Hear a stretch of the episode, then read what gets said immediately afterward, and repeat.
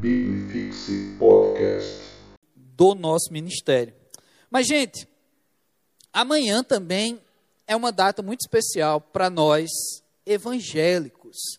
Amanhã é dia 31 de outubro, né? Você vai pegar sua abóbora, brincadeira, você vai pegar sua Bíblia e vai, sim, ler a palavra de Deus com liberdade, porque lá no passado, há 504 anos, uma galera iniciou uma reforma dentro do cristianismo, conhecida como reforma protestante. É por causa de todo esse movimento que você tem uma Bíblia no seu celular. É por causa da reforma protestante que iniciou-se então uma busca por traduzir a palavra de Deus, torná-la acessível. É por causa da reforma protestante que tem livrarias evangélicas, é por causa da reforma protestante que tanta coisa se fez para que esse evangelho fosse acessível às pessoas. Então, louvado seja Deus por isso. 504 anos. E uma coisa interessante da reforma protestante, essa semana a gente está fazendo uma campanha na comunicação do AMP, colocando algumas teses. São muitas teses e não tinha como a gente colocar todas essa semana, que marcaram então essa reforma protestante.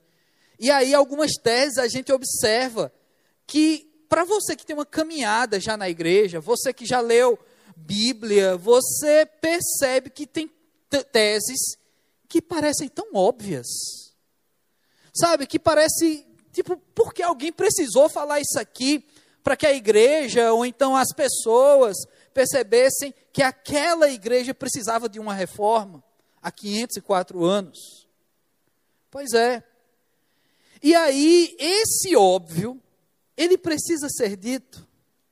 O interessante é que, mesmo hoje, centenas de anos após a reforma protestante, muito do óbvio que foi falado naquele tempo precisa ser repetido, precisa ser trazido à memória, precisa ser afixado, não mais na porta das catedrais, mas nos nossos corações.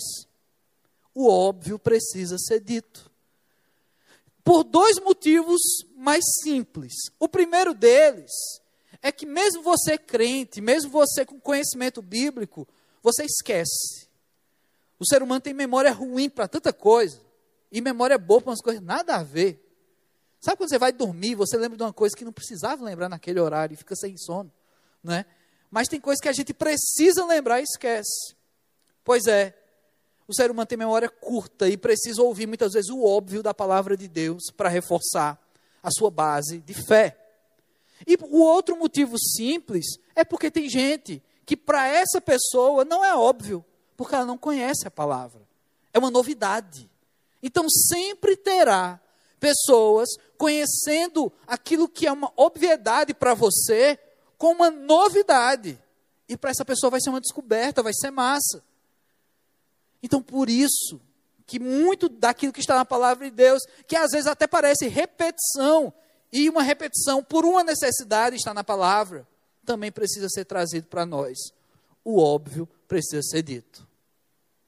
E aí, no meio de tantos movimentos evangélicos, tantas coisas que são inventadas, esticadas, textos que vão além do que, é, do, do que realmente dizem, às vezes os movimentos evangélicos esquecem disso, de falar o óbvio. Sabe, às vezes eu tenho vergonhinha do gospel, né? É, eu estava, hoje à tarde, numa, dando uma palestra sobre ideologia de gênero. Não é uma igreja, a Igreja Batista Hebron, me chamou no Mondubim, me chamou para dar essa palestra, iniciando é, um, mini, um mini congresso, só hoje, né? hoje à tarde e à noite, esse congresso chamado A Origem, né? sobre ideologia de gênero. E eu falei lá para a galera que tem coisa é, em certos assuntos no meio gospel que me dá uma vergonha de ser gospel. E aí, esses dias, quem tem Instagram, não é, viu evangélicos, pastores colocando foto ou uma imagem do Superman beijando a Mulher Maravilha. Como eu tenho vergonha do gospel.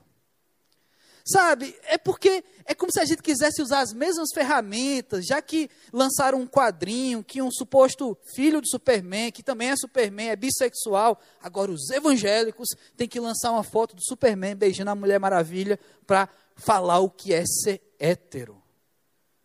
Gente, a gasolina está tão caro, tem tanta família enlutada, tem tantos motivos maiores. Aí um bando de evangélicos que nem lê quadrinho porque se lessem eu descobri que tem quadrinho que a Mulher Maravilha é bissexual. Sabe? Oh, gente, eu sei de cultura pop. Eu, eu faço parte de um ministério de cultura pop. Eu fico com vergonha dessas coisas. Porque o pessoal não sabe o que está falando, não sabe o que está fazendo. E acha que tem que responder né, os ataques da ideologia de gênero com outros ataques, como se fosse também ideologia de gênero. Gente, a gente precisa de Bíblia. A gente precisa de conteúdo bíblico, de material da palavra de Deus, para combater o que os evangélicos sempre precisavam combater, que é Satanás, que é esse mundo, que é o pecado. Então, ideologia de gênero é pecado. Então, tem que ser combatido com palavra de Deus. E não tentar usar as mesmas ferramentas de gente que não sabe nem usar as ferramentas. Por isso me dá uma vergonhinha, sabe? É, a gente perde muitas vezes a oportunidade de, de adquirir e passar adiante um belo conhecimento da palavra de Deus. Por isso eu volto a dizer: o óbvio precisa ser dito. A reforma protestante aconteceu há centenas de anos, coisas óbvias foram faladas e hoje precisamos continuar falando sobre elas. E é sobre isso que Paulo vai falar ao escrever a carta aos Efésios. Vai abrir na sua Bíblia em Efésios capítulo 1, porque quando Paulo escreveu essa carta, você tem aqui uma igreja que recebeu o próprio Paulo como plantador dessa igreja. Paulo foi pregador nessa igreja. Uma cidade estratégica, uma região que recebia gente de tudo quanto era lugar, de tudo quanto era religiosidade, inclusive sem religião pessoas com culturas pecaminosas, pessoas depravadas, pessoas de todos os tipos de costumes. Então essa igreja nasce em Éfeso e Paulo ele passa um tempo aqui pregando. Uma cidade de cerca de 300 mil habitantes, com certeza tinha uma, um, era um potencial para esse nascente da igreja cristã, a igreja primitiva. E aqui nesse processo de ensino, Paulo, já enviando essa carta a uma igreja que ele havia passado, ele precisa voltar ao óbvio, ele precisa ensinar coisas básicas aos crentes dessa igreja. E não porque apenas esses crentes não receberam bom conteúdo, o próprio Paulo os ensinou, mas ele sentiu, ele entendeu, ele recebeu comunicado de que essa igreja precisava ouvir isso aqui. E a gente hoje vai se utilizar desse texto para reforçar essa ideia de que nós continuamos passando por reformas necessárias na nossa vida. Então tá lá, Efésios capítulo 1, a partir do versículo 3, diz o seguinte, a palavra de Deus: Bendito Deus e Pai de nosso Senhor Jesus Cristo, que nos tem abençoado com toda sorte de bênçãos, de bênção espiritual nas regiões celestiais em Cristo assim como nos escolheu nele antes da fundação do mundo, para sermos santos e irrepreensíveis perante ele, e em amor, nos predestinou para ele, para a adoção de filhos, por meio de Jesus Cristo, segundo o beneplácito de sua vontade, para louvor da glória de sua graça, que ele nos concedeu gratuitamente no amado no qual temos a redenção pelo seu sangue, a remissão de pecados, segundo a riqueza da sua graça, que Deus derramou abundantemente sobre nós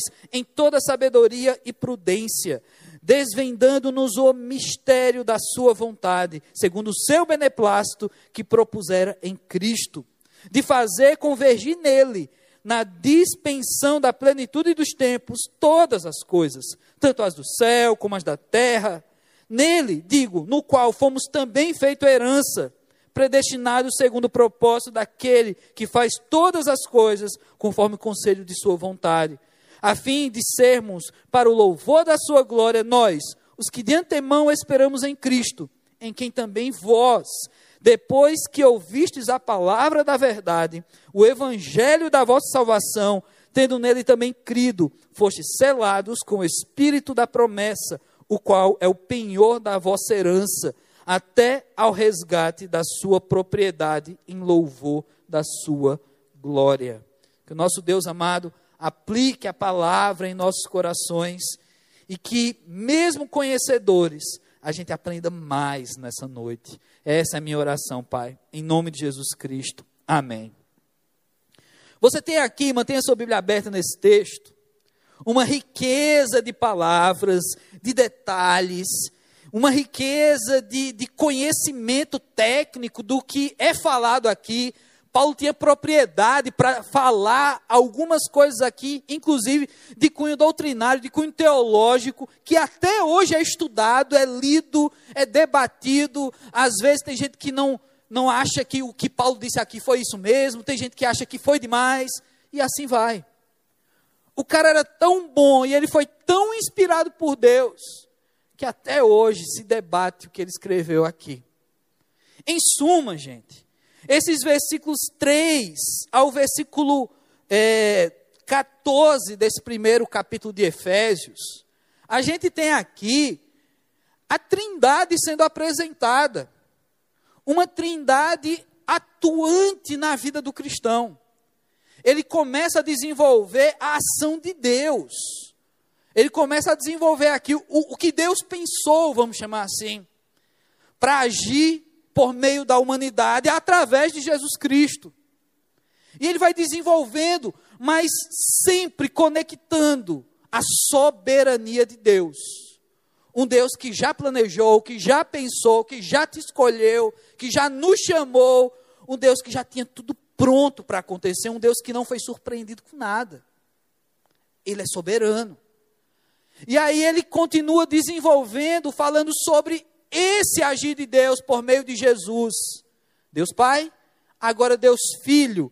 E ele falando sobre Jesus, ele insiste em falar da soberania de Deus tudo estava preparado, tudo estava pronto para acontecer, tudo aconteceu como tinha que acontecer. Jesus veio no tempo que ele tinha que vir. Né? Às vezes a gente fica pensando, eu não sei quem é doido feito eu, fica pensando assim, rapaz, e se Jesus só tivesse vindo agora? Como é que seria Jesus? Jesus ia ter WhatsApp, Instagram, TikTok? Claro que não. Judas teria TikTok. Né? Então, assim, como é que seria Jesus hoje? E aí, a gente pode até pensar nessas loucuras. Ou Jesus há 100 anos atrás, ou Jesus há 200 anos atrás. Acontece que foi há um pouco mais de tempo.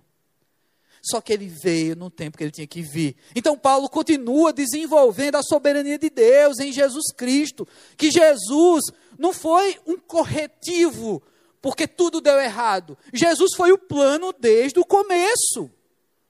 Para que tudo acontecesse. Não é o que é certo ou errado para nós, mas o que é para Deus. Simplesmente é. Não existe errado para Deus, simplesmente é para Deus, a vontade de Deus. E ele insiste em Deus que planejou já tudo isso antes dos tempos serem tempos. E, por fim, ele vai falar do Espírito Santo. Pai, Filho, Deus Pai, Deus Filho e Deus Espírito Santo, como um selo de todo esse projeto. Como aquilo que atesta a veracidade desse projeto de Deus. Palavras como beneplácito, eu gosto dessa versão. Palavras como predestinação, são palavras que, que levam e ao longo dos anos recebem muita atenção e muitos estudos. Mas o que precisamos entender nesses versículos aqui é esse tão óbvio agir de um Deus que é soberano, é Pai, Filho e é Espírito Santo. Em primeiro lugar, nos versículos 3 ao versículo 6, ele vai esboçando aqui todas as bênçãos do Pai aos cristãos. Gente, com certeza, essa igreja já tinha ouvido isso de Paulo. Isso é, já, isso, isso é já o início dessa carta aos Efésios. Paulo, ele não vai desenvolver com tantos detalhes nesta carta essas bênçãos de Deus. É simplesmente uma abertura dessa carta. É como se Paulo estivesse dizendo aí: gente, vamos fazer uma revisão aqui. Eu estou mandando uma carta para vocês, para vocês lembrarem que Deus, Ele promove todo um projeto sobre a raça humana. Porque parece que essa igreja tinha esquecido. O óbvio precisava ser dito. E ele vai falar dessas bênçãos. Ele vai falar da eleição dos cristãos para a santificação ele vai falar da predestinação, como Deus opera antes da gente imaginar que é gente, de imaginar que a gente já existia, Deus já havia planejado tudo isso. E sim, a manifestação da sua graça. Gente, em tempos onde se percebia a bondade de Deus através da misericórdia de um povo que merecia a morte, de um povo que merecia ser fulminado, e mesmo assim Deus misericordioso e além, amando esse povo no Antigo Testamento, através de profetas, de reis, de juízes, usando até pessoas que não eram tementes a Deus para provocar o coração do povo de Deus para acordar pura misericórdia de Deus chegou o tempo em que a graça manifesta. E é isso que Paulo está falando para essa galera. Toda essa bondade, todo esse planejar de Deus antes de tempos serem tempos, toda essa vontade de Deus em busca do seu povo é manifesta na graça. É óbvio isso. Sabemos que somos alcançados pela graça de Jesus Cristo, uma forma que não podemos pagar, recebemos algo que não tem preço a salvação. E junto com ela, essa bondade que se revela de dia em dia, de manhã em manhã, as misericórdias do Senhor se renovando na nossa vida. Que a gente não acorda fulminado na nossa cama, porque nós pecamos enquanto dormíamos, ou antes de dormir, ou durante todo o dia anterior. E aí Deus continua nos amando, continua graciosamente nos aceitando, nos recebendo, enquanto aqui vivemos, porque também pela graça já está preparado um destino eterno para nós. Esse é o nosso Deus, gente. Esse Deus que é soberano e podia simplesmente reiniciar de novo a raça humana, se não com água, sei lá, com, com outro elemento mas ele quis inundar a terra com outro elemento muito maior e muito mais precioso, esse amor de Cristo, essa graça de Cristo, que é revelada nele, que é revelada no sacrifício, na justificação de Jesus e que deve, gente, ser revelado através de nós também. Nós precisamos relembrar na reforma protestante que se alcançados pela graça, precisamos, gente, ser crentes graciosos. Precisamos agir também por meio dessa graça. Precisamos fazer que outros notem que a gente não é perfeito, que não somos os escolhidos porque somos bons. Que se a gente está aqui hoje, você está acompanhando esse culto pelo YouTube, você está fazendo isso pela pura graça de Deus. Se eu estou aqui pregando, é pela graça de Deus. A gente precisa refletir, republicar isso, repostar essa graça de Deus nas nossas vidas, para que outros percebam isso também. Vocês sabem, gente, que muita gente julga o crente não pela graça que o crente transmite, ou pela, pela gratidão que o crente tem por ser alcançado pela graça, mas justamente por outras tantas coisas. Eu vi hoje à tarde, nessa palestra que eu fui dar, sobre ideologia de gênero, um testemunho, gente, pesadíssimo. Um negócio difícil de, de ouvir, sabe? Intragável. Mas um testemunho real do líder dessa igreja que eu estava.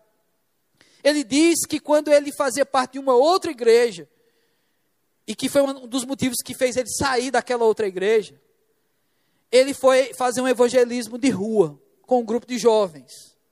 E nesse evangelismo de rua ele conheceu um camarada, é, é, eu posso falar o nome dele, um camarada chamado Gabriel.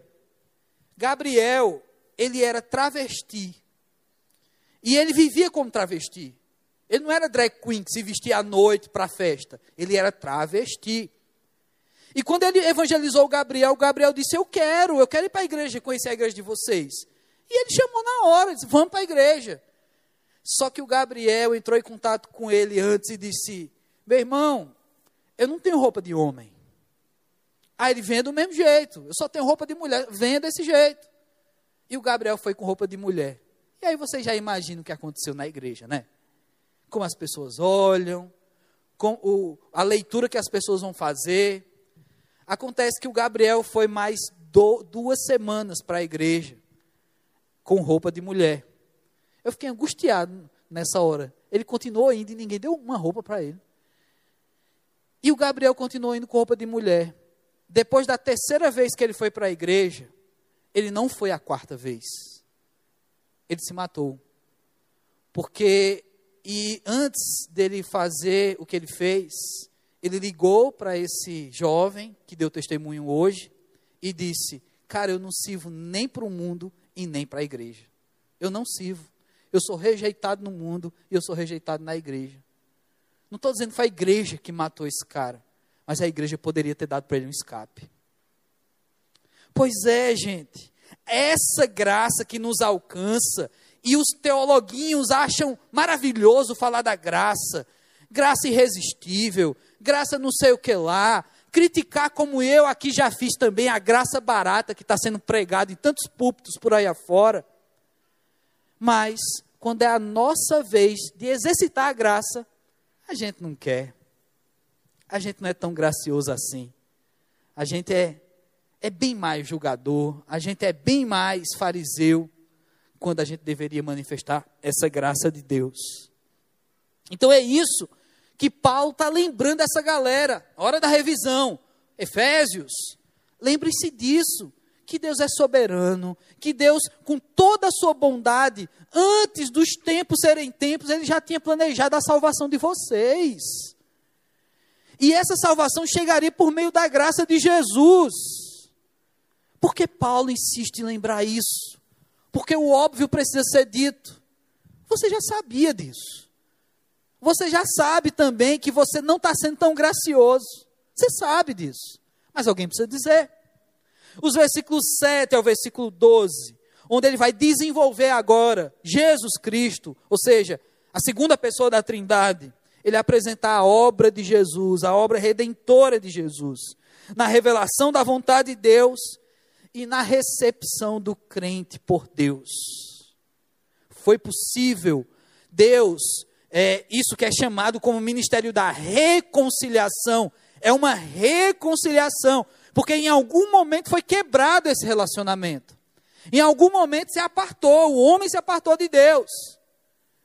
Então vem Jesus, pela graça e nos reconcilia. Ele é o caminho por isso. Porque é através dele que a gente volta para Deus. É tão bom saber o caminho.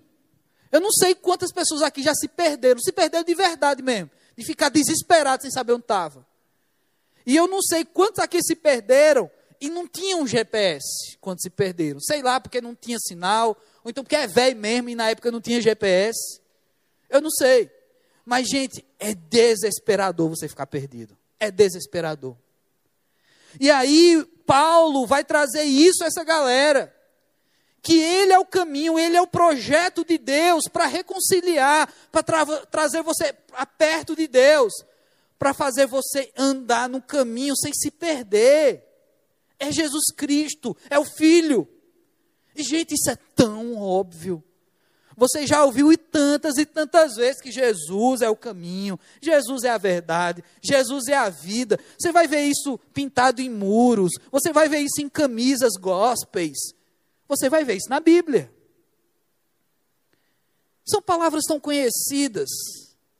Mas a minha pergunta é: por que, se a gente é tão conhecedor de que Ele é o caminho, por que a gente insiste em atalhos? Por que às vezes a gente quer fazer o nosso caminho do nosso jeito? Você sabe que não pode atravessar tal rua, porque aquilo é perigoso, de tal horário. O que, que você vai fazer? Você não vai atravessar tal rua. Você sabe que ali é perigoso, pode ser assaltado, então você não vai. Mas na fé, a gente consegue ser tão. Eu, é eu não quero ser deselegante, chamar, sei lá, chamar a gente de qualquer coisa desinteligente, né? Então, assim, a gente consegue ser tão desinteligente, tão anta, que a gente sabe que esse caminho é perigoso. Eu não vou ser assaltado, eu vou só pecar. Olha o tamanho da besteira dessas palavras. Eu só vou pecar. É só um pecadinho. É só uma besteirinha. É só um flerte com o pecado. Eu sei o caminho, eu sei que Jesus é o caminho, mas eu decido fazer um atalhozinho. Porque afinal de contas eu já estou salvo mesmo, né? Pastor não já falou que Deus já tinha planejado a minha salvação antes de eu existir? Esse texto diz isso, insiste nisso. E que Deus, pela sua graça, manda Jesus, e que Jesus faz isso de graça. Eu ganho a salvação de graça. Então, se eu fizer uns atalhos, eu não vou perder, né? Foi um plano tão forte, um planejamento de Deus tão grande para me alcançar. Agora a pergunta é: você, pegador de atalhos, será que você realmente um dia entrou no caminho? Essa é a pergunta. Que tem gente pegando atalho aí para viver a vida como quer, batendo no peito dizendo que é salvo, mas na verdade nunca andou no caminho, nem conhece o caminho pensa que conhece. Conhece o caminho da igreja, conhece o caminho da religião, conhece o caminho dos usos e costumes, conhece textos da palavra de Deus, conhece Aline Barros. Mas não conhece e nunca andou no verdadeiro caminho. Está cheio por aí. Pois é, gente. Paulo precisa reafirmar o que esses crentes talvez já sabiam tanto o ato de Jesus. Essa era a pregação, essa era a boa nova. Era isso que a igreja primitiva, ela começava nesse alicerce de pregar Jesus. Então, com certeza, essa galera já sabia disso. Com certeza você também já sabe. Mas, repetindo, o óbvio precisa ser dito. E por fim, versículos 13 e 14, ele exalta a ação e a obra do Espírito Santo essa obra que sela os crentes como uma garantia da salvação eterna. O Espírito Santo é um assunto também debatido ao longo da reforma protestante, dos reformadores até hoje, das igrejas e das denominações, ação do Espírito Santo, quando o Espírito Santo vem, se ele vem, o que é que você tem que fazer se você tiver o Espírito Santo, se você não faz é porque você não tem, e tantos e tantos aspectos religiosos, doutrinários, que são discutidos sobre o Espírito Santo. Soteriologia é um assunto muito debatido até hoje na comunidade cristã. Mas aqui, quando Paulo traz isso, ele não traz mais uma vez uma explicação do Espírito Santo, o que provavelmente, eu vou me repetir aqui, Paulo já havia ensinado essa igreja sobre o Espírito Santo. Mas ele precisa lembrar essa igreja da ação do Espírito Santo, do selo que é o Espírito Santo. O Espírito Santo sela aquele que já está segundo o beneplácito, segundo a bondade de Deus, revelado em Cristo Jesus pela graça, alcançado pelo próprio Jesus, sem mérito seu, simplesmente porque ele quer te salvar e aí, uma vez nesse caminho, você é selado com o Espírito Santo de Deus. É assim que Paulo fecha essa introdução aqui que nós temos aos Efésios. É assim que a gente tem que fechar também o nosso óbvio de pensar que amanhã, dia 31, 504 anos de reforma protestante, a pergunta que não quer calar: você é parte desse, que, desses que são selados pelo, pelo Espírito Santo de Deus. Porque a religião A vai dizer que o Espírito está aí, para todo mundo, todo mundo curta o Espírito.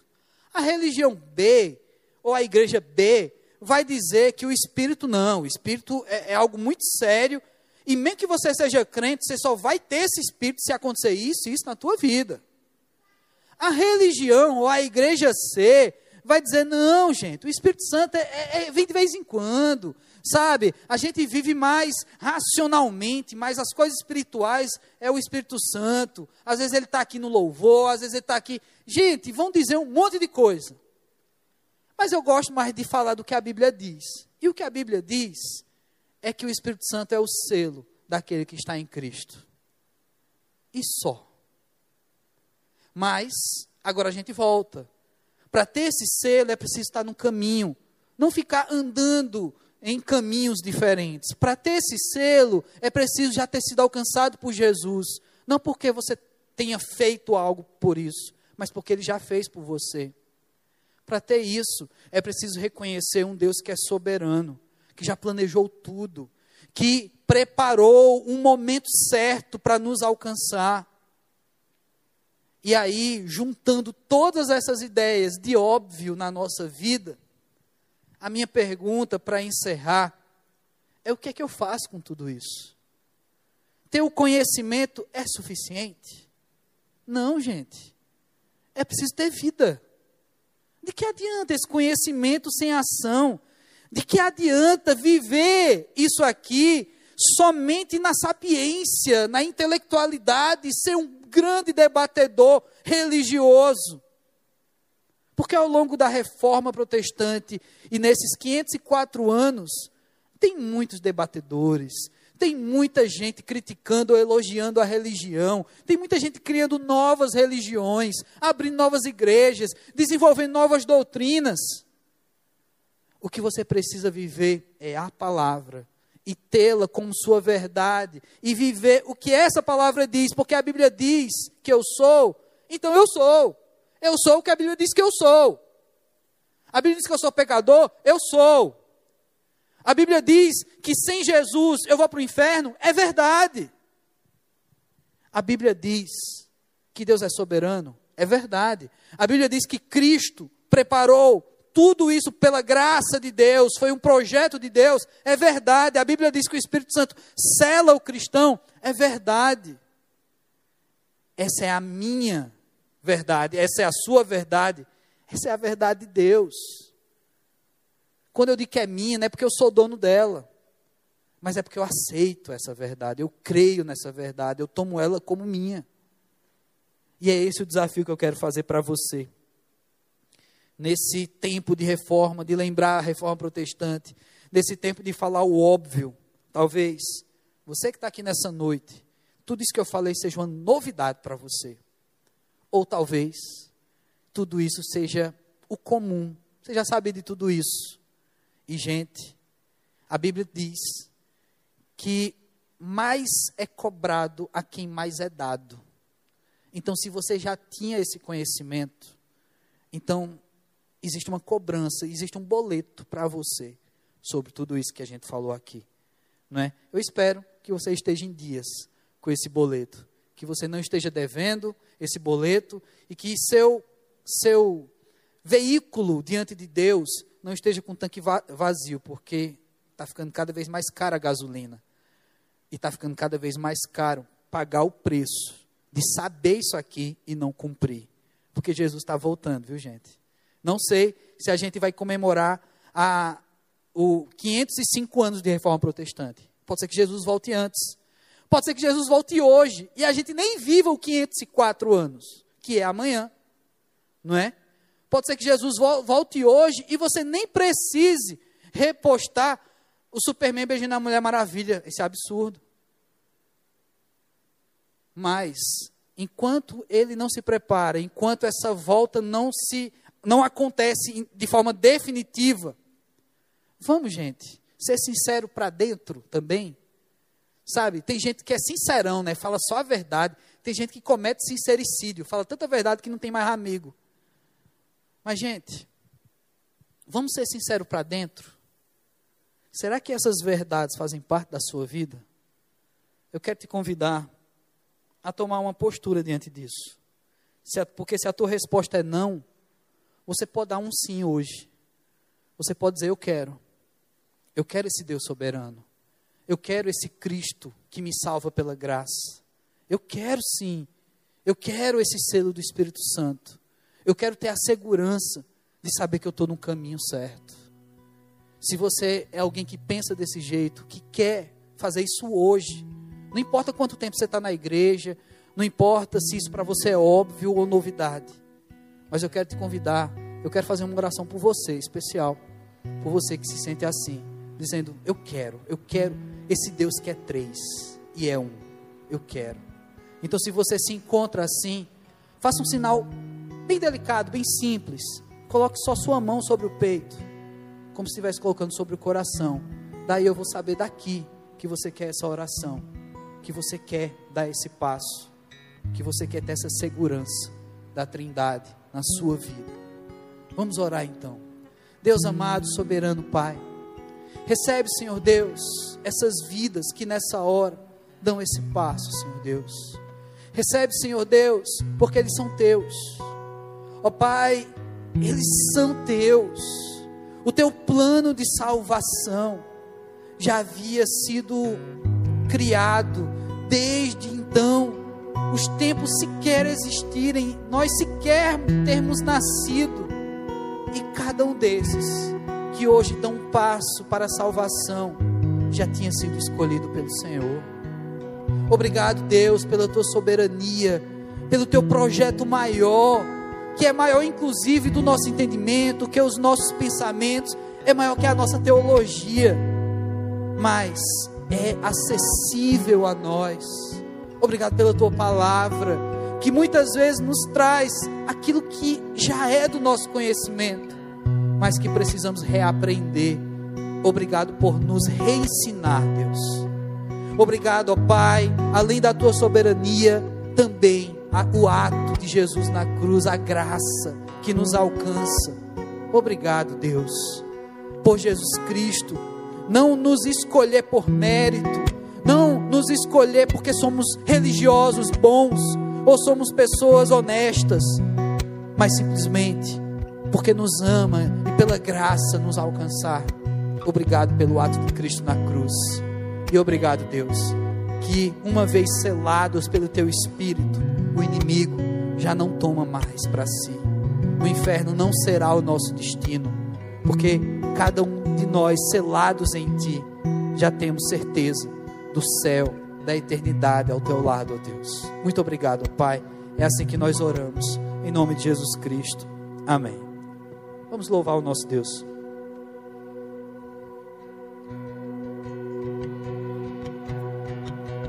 Vamos ficar de pé para louvar o Senhor.